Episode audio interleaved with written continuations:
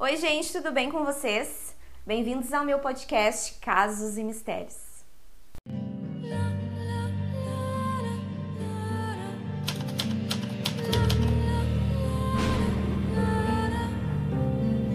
Oi, meus misteriosos, tudo bem com vocês? Então vamos conhecer um pouco mais sobre esse terrível serial killer Rodney Alcala. Rodney James Alcala nasceu no dia 23 de agosto de 1943 em San Antônio, lá no Texas, nos Estados Unidos. Ele era filho de uma família de origem mexicana e ele também tinha mais duas irmãs. Bom, gente, eu tentei pesquisar a fundo, olhei documentários para tentar procurar um pouco mais sobre a infância desse cara, porque realmente, quando se trata de psicopata, eu sempre gosto de trazer um pouco do que, que a pessoa passou, enfim. Só que esse cara eu não consegui achar praticamente quase nada sobre a infância dele. Então, se vocês aí que estão me assistindo conhecem, ouviram né, tem mais acesso a mais informações, deixem nos comentários aí a opinião de vocês, o que, que vocês têm de informações para agregar aqui no vídeo. As informações sobre a infância que eu consegui sobre ele são as seguintes. Uma das coisas que eu encontrei foi que em 1951, quando Rodney tinha 8 anos de idade, o pai dele pegou a família, pegou ele, as irmãs e se mudaram para o México. Porém, o pai dele acabou abandonando a família três anos depois dessa mudança. Não consegui encontrar o porquê desse abandono, se o pai dele maltratava, se o pai dele, enfim, era agressivo, nada disso eu consegui encontrar. Então, se vocês souberem, deixem nos comentários. Já em 1954, uh, quando Rodney tinha 11 anos de idade, a mãe dele decide pegar ele e as irmãs e se mudarem todos eles para Los Angeles. Já em 1960, quando ele tinha 17 anos, ele acabou ingressando no exército dos Estados Unidos. Já em 1964, o Rodney ele ainda estava no exército e nessa estadia lá no exército ele acabou, estadia é ótimo, né? Ele acabou tendo um colapso nervoso, desmaiou, enfim, foi encaminhado para o hospital e tal. E ele foi também encaminhado para uma psiquiatra, né, militar, no qual diagnosticou ele com um transtorno de personalidade antissocial. E logo depois ele acabou recebendo alta por motivos médicos, obviamente. Depois de deixar o exército, Rodgers se formou na Escola de Belas Artes na Universidade da Califórnia, lá em Los Angeles, e depois ele acabou estudando cinema em uma universidade de Nova York. Então a gente já vê que ele era um cara estudioso, ou pelo menos queria, né, aperfeiçoar, enfim, gostava de artes, né? Isso já deu pra gente perceber. Fez duas faculdades, enfim. Então, gente, até aí parecia um cara normal, né, dentro do possível, né? Fez uma faculdade, foi lá se inscreveu em outra, era um cara interessado em artes, né? Um cara estudioso, nada demais. Até que em 1968 ele acaba cometendo o seu primeiro crime. Em 1968, lá em Los Angeles, um homem acabou chamando a polícia depois de ver o Rodner atrair uma garotinha de 8 anos para dentro do seu apartamento. Assim que a polícia chegou no local, a cena ela era assustadora. Chegando no local, a polícia bate na porta, o Rodner ele diz que está no banho, que já vai abrir a porta e dar uma enrolada e a polícia decide invadir. E nessa invasão eles veem o Rodner fugindo, enfim, pela cozinha e quando eles entram já é uma cena de terror, assim, né? Já é uma cena bem assustadora, no qual eles veem sangue por toda parte. E assim que eles entram na cozinha, eles já encontram a, a Tali Shapiro, a menininha de 8 anos, caída no chão com muito sangue. E, e ela tinha uma barra de ferro assim em cima do pescoço. Então ela estava desacordada, o que parecia, né, na cena parecia que ela estava morta. Então os policiais de primeiro momento acharam que ela estava morta. Então eles seguiram atrás do Rodney. Só que quando ele estava indo atrás do Rodney, eles acabaram ouvindo um como se fosse um engasgo, né? Um como se tivesse a pessoa tossindo, tentando pegar ar. E aí eles voltam e veem que a menininha ainda por Deus, por milagre, ela ainda estava viva. Tali Shapiro tinha apenas 8 aninhos, gente, ela foi estuprada e ela foi brutalmente espancada com uma barra de aço e tem, também teve a tentativa de estrangulamento com essa barra de aço, mas graças a Deus a polícia chegou a tempo de salvá-la. Alcala acabou fugindo pela porta dos fundos E para fugir do mandado de prisão, o Alcala ele acabou deixando o estado e acabou se matriculando em uma outra escola, uma escola de cinema em Nova York, usando um nome falso de John Burger. Já em junho de 1971, Cornélia Mitchell, comissária de bordo de 23 anos, foi encontrada estuprada e estrangulada em seu apartamento em Manhattan. Infelizmente, nenhum suspeito foi identificado. Após essa tentativa né, de homicídio dessa menininha de 8 anos, o rosto do Alcala ele foi estampado né, por vários locais e ele ficou entre os 10 mais procurados do FBI. E alguns meses depois, duas crianças que frequentavam o campo de artes notaram a foto dele em um pôster do FBI dos Correios. Uma coisa assim que eu achei interessante assim, que eu reparei, né, minha opinião assim, eh, vendo a forma que ele era, a forma que ele abordava suas vítimas, que vocês vão saber assim mais no, no decorrer uh, do vídeo, eu achei esse cara assim uma mistura muito nítida de Ted Bundy com BTK porque ele tinha todo esse glamour, era um cara bonitão pra época, né? Porque bonitão não tem nada. Ele era um cara bonitão pra época, um cara galanteador, que tinha papo, conseguia, né? Tinha suas.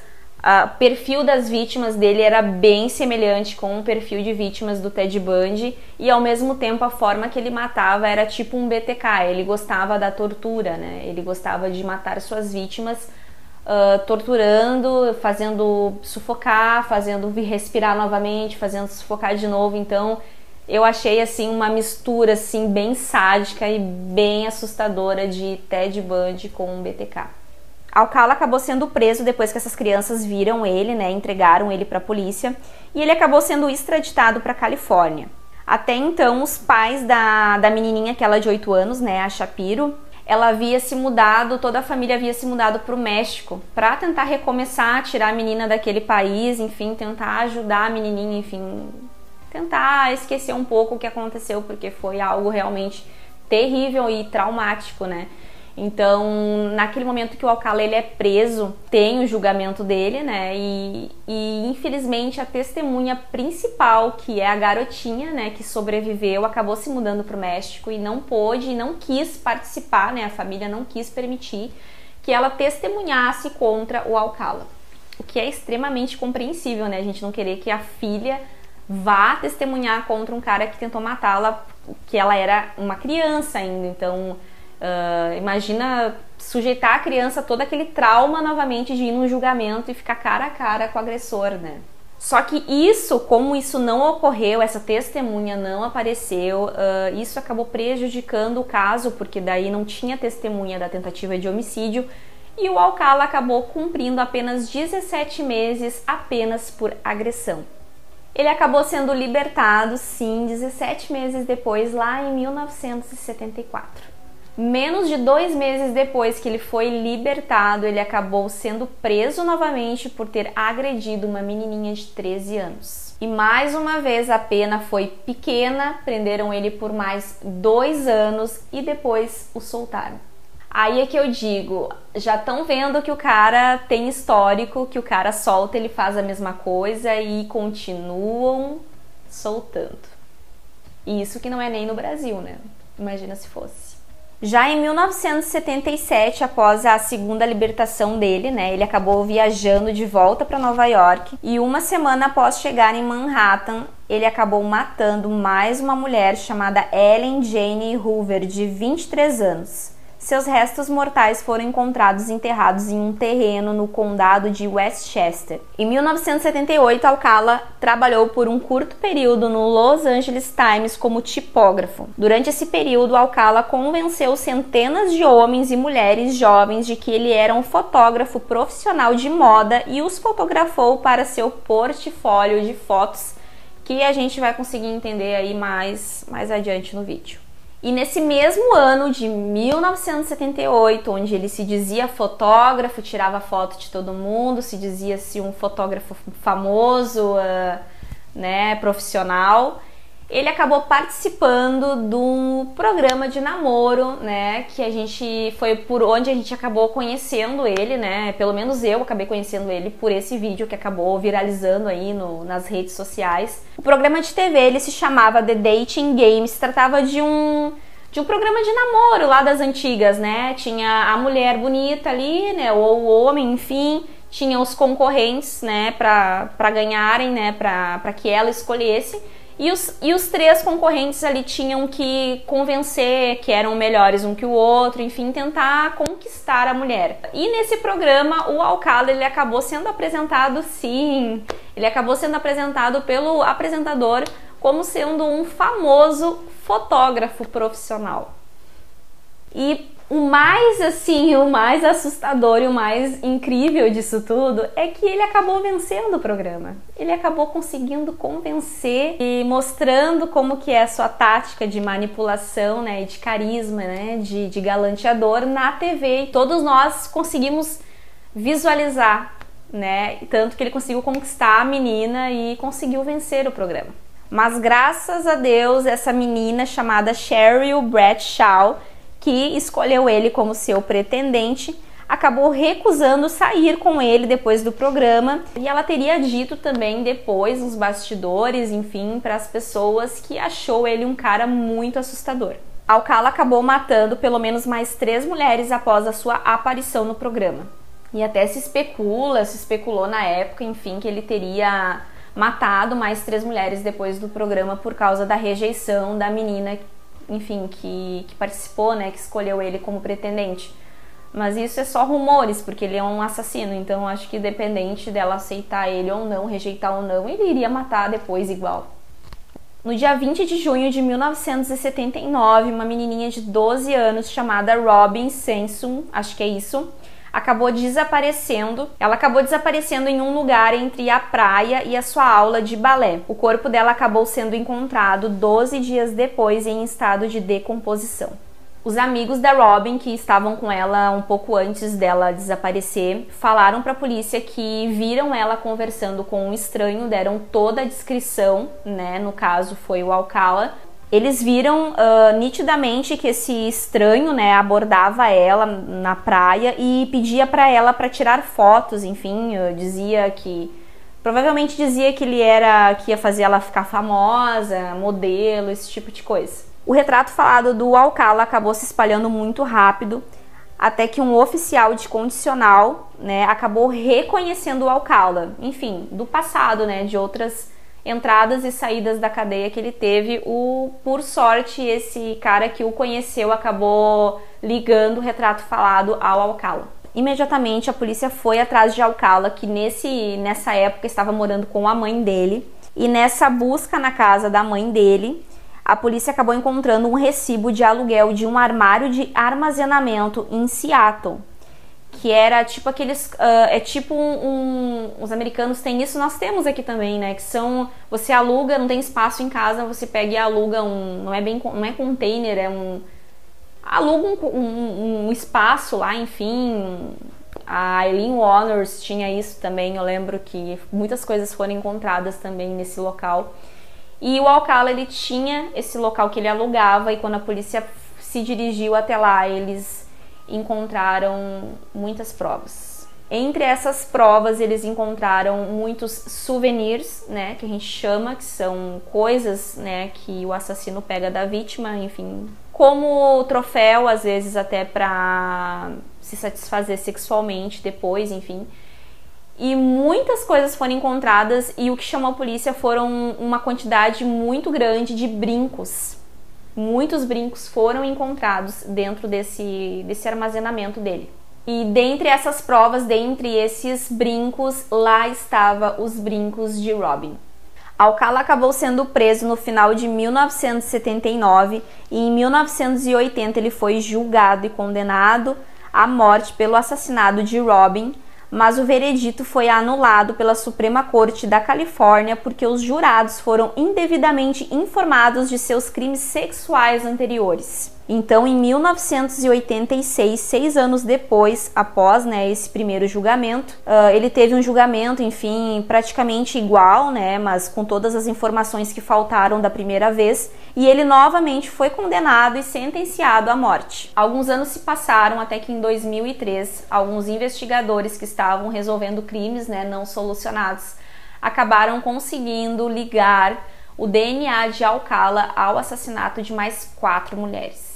O nome delas era Jill Bercom, de 18 anos, que morreu em 1977, a Georgia Wickstead, de 27 anos, que foi espancada em seu apartamento em Malibu em 1977, a Charlotte Lamb, de 31 anos, que foi estuprada e estrangulada em 78, e Jill Parentel, Parentel, não sei, gente, de 21 anos, morta em seu apartamento em 1979. Gente, antes de continuar esse vídeo, eu preciso mostrar uma coisa para vocês.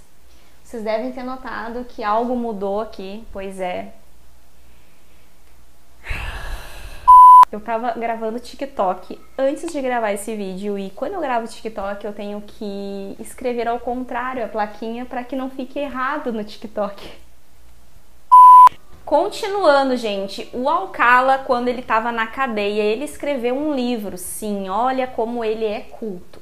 O nome do livro se chamava You the Jury, no qual ele alegava inocência no caso da Robin e sugeria também um outro suspeito. E também, enquanto ele estava preso, ele acabou entrando duas vezes com processos contra o sistema penal da Califórnia. Nesse mesmo ano, em 2003, uh, quando os investigadores ligaram ele a mais quatro assassinatos, né, dessas outras quatro mulheres, os promotores acabaram entrando com uma moção que eles falam, né, que eles chamam contra o Alcala, né, para poder condenar, né, reforçar essa condenação e condenar ele por esses, por mais esses quatro assassinatos. Já em 2006, três anos depois, a Suprema Corte da Califórnia decidiu a favor da promotoria e em fevereiro de 2010 somente o Alcala, né, continuou preso, enfim, e ele acabou sendo julgado pelas cinco acusações conjuntas, né, a da Robin e dessas quatro mulheres que foram descobertas depois. E nesse julgamento que teve, o Alcala ele decidiu dar uma de Ted Bundy, ele decidiu atuar como sendo seu próprio advogado. Aí eu não, eu não consegui achar detalhes, gente, se ele se formou em advocacia durante a, a prisão ou se ele era formado, eu não sei. Eu sei que eu vi isso, isso procede. Ele atuou como seu próprio advogado, enfim. Ele acabou atuando né, em sua própria defesa e por cinco horas ele desempenhou o papel de interrogar as testemunhas e fazia perguntas para ele mesmo, enfim, se, se referia a ele mesmo como senhor Alcala. Uh, nesse julgamento onde ele se ele atuou, né? Nesse julgamento, esse terceiro julgamento onde ele atuou como sendo seu advogado, ele acabou interrogando a mãe da Robin. E isso é algo muito triste de ver, de saber. Imagina você tem que ser interrogada pelo assassino da sua filha e ter que manter a calma e ter que ser fria e nossa. E tem algo muito interessante nessa situação, né, dele ter interrogado a mãe da Robin. E nesse documentário é, tem a entrevista da mãe dela falando, né, daquele momento ali. E ela fala no documentário que naquele dia que ela foi no julgamento dele, ela foi com uma arma e a, o intuito dela era ir ao julgamento e matar o Alcala. Então a mãe da Robin estava totalmente, enfim, decidida que ela ia matar o Alcala dentro da, enfim, no julgamento dele. Então ela conta que naquele dia ela teve que sentar no banco das testemunhas e teve que testemunhar direto pro assassino da sua filha. E ela diz que no momento ela coloca a mão na arma, no bolso, para pegar a arma, e nesse momento que ela bota a mão, ela diz que ela sente um calor muito forte na mão e ela sente assim uma brisa uh, que traz assim muito forte o perfume do shampoo da Robin. E, e esse calor na mão, uh, esse cheiro do shampoo que ela sentiu fez com que ela soltasse a arma e desistisse da loucura que ela estava prestes a fazer. O Alcala ele acabou não assim se defendendo muito em relação às outras mulheres, né, os outros assassinatos ele só afirmava que ele não lembrava de ter matado nenhuma delas. Então, a única pessoa que ficou a favor dele, tentando testemunhar a favor dele, foi o seu psiquiatra. E uma testemunha chave e muito importante acabou surgindo nesse julgamento, que foi aquela menininha lá no início, a primeira vítima dele, que não foi lá no primeiro julgamento dele, acabou indo nesse. Né, ela já estava adulta, enfim, ela foi e testemunhou contra ele e aquilo foi foi o que fechou, né? Ele já estava condenado, né, mediante todas as provas, mas a Shapiro, né, a menininha lá que ele tentou matar no início, enfim, acabou resolvendo tudo muito rápido. O promotor acabou alegando que o Alcala era um predador sexual e que sabia exatamente o que estava fazendo e não se importava nem um pouco com suas vítimas. E em março de 2010, Alcala foi condenado à morte pela terceira vez. Em março de 2010, os departamentos de polícia da Califórnia e também de Nova York divulgaram 120 fotografias uh, que o Alcala teria tirado, né, que eles encontraram, para tentar pedir ajuda do público, para tentar identificar aquelas vítimas, para ver se alguém teria um ente, enfim, desaparecido conseguir identificar alguém naquelas fotos, enfim, porque eram muitas, muitas fotos, então não se sabe ao certo se todas aquelas pessoas, todas aquelas mulheres que ele tirou foto, ele matou realmente, ou se nem todas ele matou, enfim, então essas fotos foram divulgadas. E assim, foi um total de 900 fotos, gente, de muita, muita foto. E teve uma pessoa que acabou identificando a irmã. O nome dela era Christine Turton, de 28 anos e ela foi encontrada, né? O corpo dela foi encontrado lá em 1982, mas nunca foi encontrado o seu assassino. Então, no momento que essas fotos foram divulgadas, eles conseguiram ligar, enfim, e viram que foi o Alcala também. Rodney Alcala acabou morrendo de causas naturais no dia 24 de julho de 2021, aos 77 anos de idade, em um hospital no condado de Kings. Caso de hoje fica por aqui. Se você gostou, já deixa cinco estrelas aqui para casos e até a próxima. Um beijo.